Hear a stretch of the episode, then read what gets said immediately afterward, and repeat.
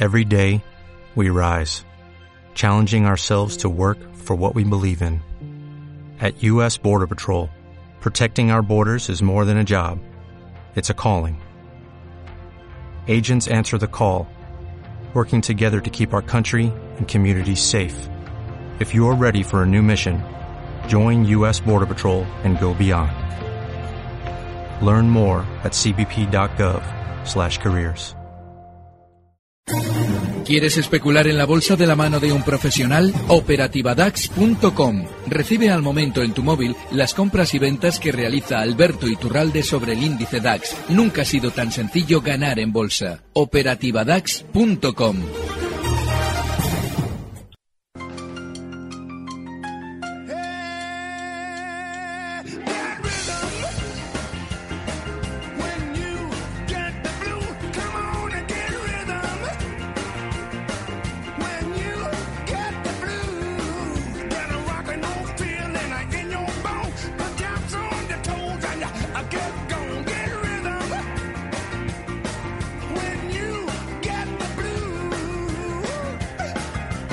damos la bienvenida ya al crack, como dicen nuestros oyentes, a nuestro querido invitado de cada viernes, analista independiente, responsable de díasdebolsa.com, Alberto Iturralde. ¿Cómo estás, querido Alberto?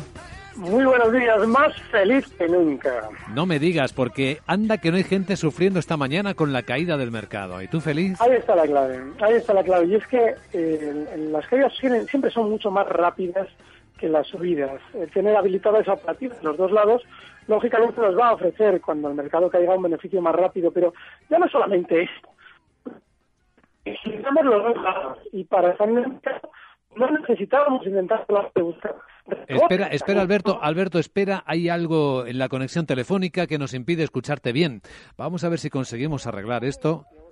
A ver, a ver, a ver, a ver, me voy a cambiar de sitio. De cambiar de sitio, cambiamos la antena del lugar. ahora parece que ahora? ahora muy bien. Cuéntanos esa felicidad o esa ese rendimiento que le está sacando al mercado con esta caída fuerte. Claro, es que es importantísimo entender que el mercado en sí es mucho más rápido cuando cae y es normal que lógicamente pues bueno, sea de esa forma porque la mayoría de especuladores solamente utilizan el lado largo. De manera que bueno, pues si nosotros tenemos habilitada esa operativa para poder aprovechar también las caídas como esta, pues lógicamente es un beneficio fantástico.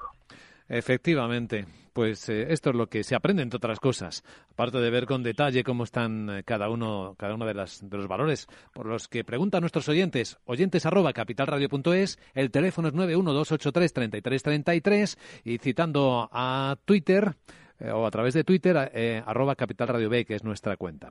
Como siempre hay un millón de preguntas.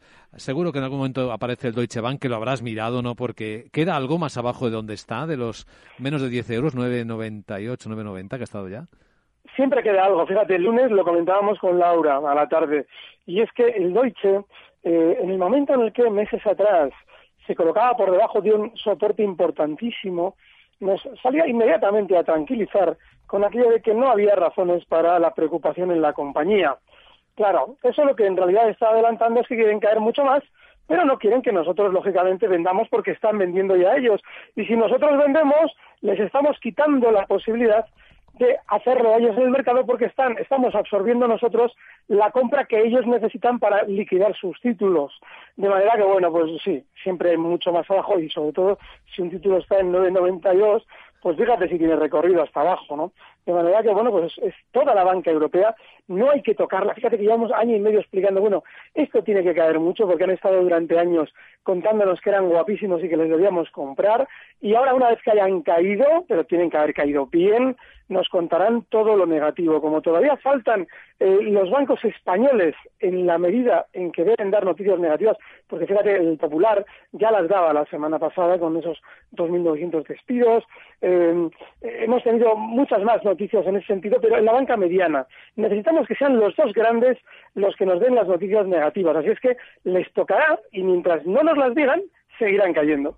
Eran las cuatro y media de la mañana cuando Sandra, eh, tocaya de Sandra Torrecillas, escribía su correo para preguntar a, Alberto Turralde. Dice, buenos días, me gustaría que me analizase Heidelberg Cement, stop y precio de venta. Los 85 euros parecen imposibles de superar, dice Sandra. Bueno, el caso de Heidelberg es uno de los valores de los que yo he venido hablando durante estos días. Yo creo que está bien. Yo creo que es un valor que lo más normal es que tienda a, volver de nuevo a esa zona 80 y ha llegado a marcar los 85 con 40. Y bueno, lo que debemos sobre todo es tener claro que independientemente de eso, hay un stop clarísimo muy cerca ya del precio en el que se encuentra. Estamos hablando de que cotiza en 82,28 y el stop está en 81,60. Podemos redondear hasta 81,50, pero ese es el stop inexcusable para Heidelberg. Pregunta Sergi, eh, mi pregunta es por ENCE, para entrar sobre estos precios o sobre 1,86, 1,9 y tubos reunidos, doble suelo objetivo en 0,95. No, ENCE no es entrada, es que esto lo hemos comentado muchas veces. Este es un valor con una tendencia bajista clarísima. Para ser compra uno de estos precios, tiene sobre todo que eh, realizar un giro al alza. Claro, el especulador de muy corto plazo dice ya, pero es que en esa zona 1,86 tiene un soporte. Pues sí, pero claro, la tendencia es, eh, es bajista y es absurdo hasta cierto punto el tener la habilidad de ver un soporte y no tener la habilidad de darnos cuenta de que en un precio bajista no hay que estar. Y sobre el otro que preguntaba, sobre tubos reunidos. Bueno, el caso de tubos reunidos ha sido un valor que ha funcionado mucho peor que el resto del mercado durante mucho tiempo. Ahora está lateral, como estos valores que después de una gran caída realizan ese tipo de movimientos, esa especie de, les llaman suelos durmientes, bueno, un poquito, una, un poquito cursi, pero bueno, lo que, lo que nos indica sobre todo es que seguramente va a seguir más lateral durante tiempo. Así es que bueno, pues no hay que estar bajo ningún concepto, pero si no podemos vivir sin tubos reunidos, mejor dejarlo caer antes al 0,68, que tiene ahí soporte importante. ¿Qué está pasando con el Día del Inversor el Santander? Están en Londres, está la presidenta Ana Botín eh, contando sus planes. Parece que al mercado no le ha gustado que redujera su objetivo de rentabilidad eh, rote, ¿verdad, Sandra? Sí, eso es lo que en teoría está haciendo que los títulos del Santander sean esta mañana uno de los más castigados, con descensos en estos momentos superiores al 4%, está en 3,78 euros, aunque la verdad es que todos los bancos están bajando esta mañana muchísimo. Ya hemos comentado también esa bajada del, eh, Deutsche Bank o del Popular en torno al 4%. Hoy están eh, reunidos con inversores eh, institucionales en Londres. Allí está su presidenta Ana Botín. Está presentándoles una actualización de ese plan estratégico 2016-2018. Ana Botín les ha dicho que están cumpliendo sus compromisos financieros en un entorno más complejo. Dice que en el último año se han deteriorado las expectativas de crecimiento en varios países en los que opera el grupo, sobre todo en el Reino Unido, y dice que es previsible que en los próximos años continúe la incertidumbre regulatoria y también que siga aumentando la presión fiscal en algunos, en algunos mercados. A pesar de este contexto, el Santander dice que mantiene los objetivos eh, de incrementar el dividendo, situar el payout en efectivo entre el 30 y el 40% a 2018, también el eh, beneficio por acción en cada uno de los tres ejercicios. Santander confirma que alcanzará 18,5 millones de clientes vinculados en 2018 y pasará de 15 a 30 millones de clientes digitales. Pero lo que parece que está desagradando al mercado es ese ajuste que ha realizado en el ROTE, que ahora lo sitúa por encima del 11% en esa rentabilidad sobre el capital tangible, cuando la meta anterior estaba en el 13%. Por tanto, esa revisión, eh, no ese ajuste, es lo que está desagradando al mercado. Opinión sobre el Santander, Alberto. Bueno, lo que hace Ana Patricia Botín es, eh, de alguna manera, intentar lo mismo que ha intentado toda la vida cuando el valor va a caer, que es que nadie venda sus acciones para poder hacerlo ella. Así es que esa reunión, que esa cita o esas declaraciones de la eh, presidenta del Banco Santander, lo único que obedecen es al hecho de decir, como esto va a caer mucho, ustedes no se preocupen que esto algún día irá bien, no vendan. Así es que, en principio, vamos, ya sabemos lo que va a pasar en Santander durante estos días, más caídas, y yo personalmente no estaría en ese banco. Bueno, más preguntas para nuestro invitado, para Alberto Iturralde. José Antonio dice, tengo Palmolive compradas a 73.60 y ríe, ríe no sé qué es. Bueno, desearía todas las posiciones que tenga en bolsa ya que se ve una clara creación de techo en Estados Unidos. Pues sí, en general sí. No tengo esos dos valores, eh, pero sí, en general creo que Estados Unidos está viendo también un techo la volatilidad está aumentando, que es uno de los signos más importantes a la hora de mm, ver un techo, y en principio, pues sí, creo que cualquier cosa en Estados Unidos lo más normal es que tienda a frenar subidas si las ha tenido y a recortar incluso. Pregunta Alex, eh, ¿cómo ves Inditex y OHL? Pues mm, medio bien y bien. ¿Por qué? Medio bien Inditex. Eh, Inditex ha sabido demostrar durante los últimos años que cuando todo tenía que caer, es decir, Telefónica, Santanderes y DVs, Inditex, que capitaliza el doble que el Banco Santander en la bolsa española, pues lógicamente servía de contrapeso para que el IBEX no se nos fuera a menos 10.000. Entonces, claro, obviamente un índice no puede valer menos uno, pero desde luego que si no hubiera estado Inditex en nuestro mercado, el IBEX podría estar tranquilamente en 6.000 o en 5.000 ahora mismo sin problemas. Así es que, bueno, a mí no me extrañaría que siguiera funcionando un poquito mejor. Por eso lo veo medio bien. Y independientemente de eso, el stock tiene que estar clarísimamente en Inditex en la zona 31,70. Está cotizando en 32,67 y ya ven cómo efectivamente no tiene tanta caída como sí están teniendo los grandes, incluido Telefónica. OHL lo veo bien. Lo comentábamos también el lunes con Laura y lo hemos comentado aquí muchos viernes. Es un valor en el que hay un sentimiento negativo tal que ya nadie quiere OHL. Y el valor sube a la chita callando. Eso para mí, en un valor super bajista como OHL, es un respiro, es una, es una especie de bomba de oxígeno para un precio que seguramente quiere subir desde 3.40 hasta 4. No quita también que eso de los stocks sirva también para OHL. El 310 es uno muy valioso y desde luego que en, a la hora de estar largos en el mercado español, con un poquito de carga, OHL sirve. Pregunta en Bilbao ahora Miguel. Eh, Gunón, buenos días Miguel. Hola, muy buenos días a, ambos. Eh, quería preguntar, bueno, la de logista ya me ha comentado un poquito el tema. Lo que sí quisiera saber es el stop eh, a, la baja y, por supuesto, en Henkel, eh, ¿dónde pondríamos el stop en este momento? Gracias, Miguel.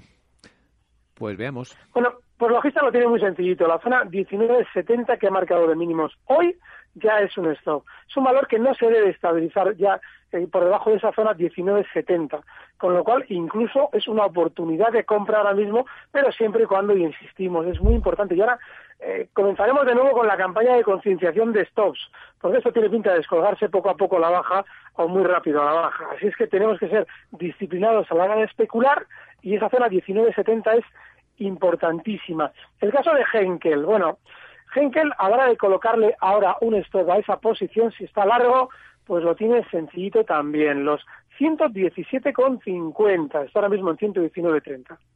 Estamos en directo en Capital Radio con Alberto Iturralde y enseguida continuamos, claro. Capital, la bolsa y la vida.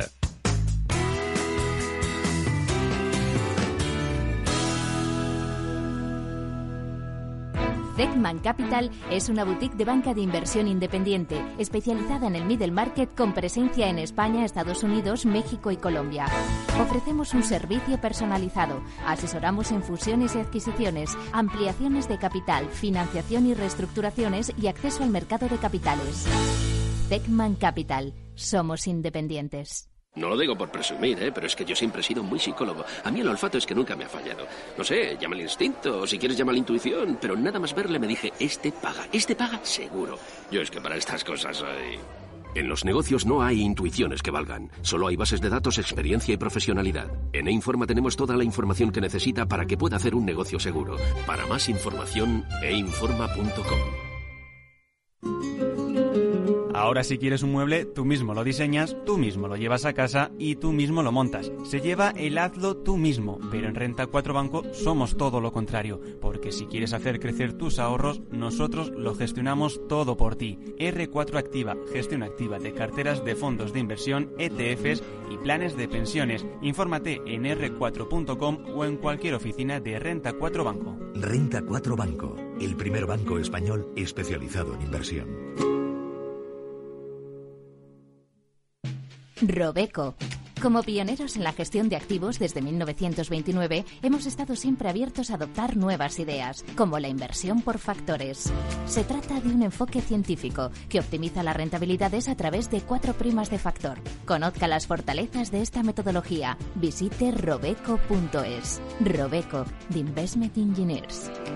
El valor de su inversión puede fluctuar. Rentabilidades pasadas no garantizan resultados futuros. Las decisiones de inversión deben basarse en el folleto correspondiente que puede encontrarse en www.robeco.es o consulte con su asesor profesional donde hay un lugar de encuentro entre compañías relevantes de la economía de España y el talento está Capital Radio, en Foro de Empleo CUNEF, un evento en el que los equipos humanos de las principales empresas españolas, los estudiantes de CUNEF y Capital Radio se unen para compartir una experiencia única. Entre los días 3 y 6 de octubre, Foro de Empleo del Colegio Universitario de Estudios Financieros CUNEF, Ciudad Universitaria con la realización en directo el lunes 3 de octubre a partir de las 8 de la mañana del programa Capital, la Bolsa y la Vida, presentado por Luis Vicente Muñoz. Capital, la Bolsa y la Vida. Sigue corriendo el color rojo por las bolsas de Europa, particularmente entre los bancos y alguno más porque en el caso de España, además de la caída del 4,2% para el Santander, hay un 4,4% de caída para Telefónica también en este instante. Estamos con Alberto Iturralde, analista independiente, respondiendo las preguntas de nuestros oyentes en este consultorio de bolsa. Antonio en Madrid está esperando para preguntar. Hola Antonio, buenos días. Hola, buenos días. Adelante. Buenos días, señor Iturralde. Buenos días. Eh, quisiera preguntarle sobre Telefónica si sería buen momento para cerrar los cortos en 8.70 aproximadamente y por ser bien. Vale. Qué disgusto esta mañana me he levantado y estaba esperando un maravilloso día cuando de repente me entero de que Telefónica, que quería colocar a los pequeños inversores su filial Telsius y hacerla luego caer, se encuentra con que esos pequeños inversores, al contrario de lo que nos contaba hace unos días, ya no están tan interesados y hay que echar atrás esa salida a bolsa. Pues sí, esa zona 870 está fenomenal a la hora de cerrar unos cortos. Y mi felicitación. Eh, más preguntas eh, que nos llegan por correo y por teléfono. Miguel de Valencia pregunta por Proseguro. ¿En qué precio entraría después de hacer máximos de 6,40 y después de observar, en mi opinión, dice, un hueco alcista en la última semana? En ningún sitio entradas a ningún sitio. Voy a explicar por qué. Bueno, fíjate, así como Telefónica nos quería colocar Celsius, pero seguro lo quería hacer con sus carros de dinero. Eso significa que la subida que están realizando ahora es temporal para conseguir colocar algo en bolsa si es que finalmente hay el más mínimo interés sobre la salida a bolsa de esa división de Prosegur. Así es que yo no entraría, no quiere decir que el valor siga, que siga, ¿eh? y lo llevo diciendo, ese es un valor en una tendencia maravillosamente alcista, pero no entraría porque creo que está cerca de acabarse. Como es contradictorio un valor en una tendencia maravillosamente alcista y no entraría bajo ningún concepto, sí vamos a poner un pequeño concepto en el que podemos entrar. Si tenemos clarísimo, pero esto clarísimo, que ese hueco en los 6 euros es un stop, cotiza ahora mismo Prosegur en 6.16, podemos intentarlo con un objetivo alcista en 6.70 porque quizás para eh, colocar esa división de carros de dinero que nos quieren colocar los señores de Prosegur, tenían planeada una subida del valor postiza para hacerse propaganda sobre la salida a bolsa. Y como eso es posible, se puede intentar solo con el stop en esa zona 6 que hemos citado y el objetivo alcista en 6,70. Ahora en Valencia, Francisco, buenos días. Vamos a ver, quería preguntar por dos valores. ¿Qué recorrido le dé a Adidas y a? A BASF, ¿no? Muy bien, muchas gracias. Adidas y BASF, muy bien. Bueno, si el recorrido, el planteamiento del recorrido es qué recorrido alcista le dé a Adidas o a BASF, ninguno. A ninguno de los dos, lo explico. Adidas ya colocó todas las zapatillas Adidas y por haber con aquello de las Olimpiadas. Fue un exitazo para el valor. Y Adidas ya ha frenado esa tendencia alcista tan limpia que nos llevó en su día a plantear estrategias compradoras en el valor. Así es que yo en principio creo que las probabilidades de subida son muy bajas. Así es que en principio yo Adidas no estaría. Y vas, pues este ya no tiene duda, porque este ni siquiera tiene la tendencia alcista tan limpia que había tenido Adidas en el pasado. Así es que en principio en este ya mm, prácticamente podemos hacerlo muy breve. Ningún recorrido alcista. De vuelta a Madrid, Isidoro, buenos días. Eh, hola, buenos días. Enhorabuena por el programa. Eh, quería preguntarle a Alberto Iturralde ¿A través de qué tipo de producto aconseja entrar en el IBEX 35, tanto en el lado corto como en el lado largo? Porque me pareció escucharle el otro día que no le gustaban los ETF inversos o algo así. Y la misma pregunta para el BI sobre el SP500, tanto en el lado corto como en el lado largo, si hay algún tipo de producto en el que se pueda invertir y en euros directamente, si sabe o lo conoce. Sí, sí. Sí, vamos a ver. Eh, el ETF inverso es eh, ir de Bilbao a Madrid pasando por Australia. Y eso no tiene sentido. Así es que lo que tenemos que hacer es buscar productos que de una manera directa nos ofrezcan el resultado que necesitamos. Entonces, hay derivados. Claro, los futuros, hombre, desde que tenemos el mini DAX yo soy un poquito más feliz, porque no hace falta a un pequeño inversor, por ejemplo, de los que siguen la operativa DAX, el garantizar tanto dinero como necesitaba igual el DAX grande. Así es que los futuros son una opción. Para mí es la mejor opción, porque es el producto más limpio. El CFD con sus creadores de mercados corren muchísimo riesgo el que estén especulando con una gran cantidad. Yo en CFDs, si tengo que meter algo, lo hago con muy poquito dinero. Pero en principio lo más conveniente siempre es día futuro y como, lógicamente, para especular con contratos grandes hay que tener un conocimiento importante, porque lógicamente cuesta mucho más aplicar un stop en un contrato grande que en uno pequeño, psicológicamente es importante siempre empezar por los contratos pequeños, mini IBEX o mini DAX. Y el SP también tiene su mini, o sea que no hay problema. Eh, pregunta José Ramón si hay precio de entrada en SACIR y en Mafre. No, no hay ningún precio de entrada. Hay precio de salida. Lo explico. SACIR está tremendamente aburrido y lateral durante estos meses. Sí es cierto que estas dos últimas sesiones ha funcionado mejor que el resto del mercado. Subida no es menos cierto que ha llegado hasta donde debía, esa zona de resistencia que ha marcado de máximos en 1,89. Así es que ahora mismo el valor está más bien para recortar hasta zonas de 1,75, donde tiene un primer soporte y donde ahí sí quizás podamos ver un punto posible de entrada, que donde está ahora mismo. No hay que estar buscando la entrada en SACIR, pero si queremos estar, pues bueno, en 1,75. Y Mafre, mal, mal y mal, porque este valor sí que es de los que nos ha vendido también aquello de la bonanza en el precio cuando estaba ya en resistencia. Es decir, cómprenme ustedes mis eh, corporaciones Mafre a 2.50 porque la compañía está fenomenal, van ustedes a hacerse millonarios y yo les voy vendiendo mis acciones por si la cosa no termina de ir del todo bien, que es exactamente lo que va a pasar. Va a recortar probablemente desde 2.37 hasta 2.28. No hay que estar en Mafre. Pues estamos en directo desde el estudio de giro de Capital Radio y llega el minuto de oro.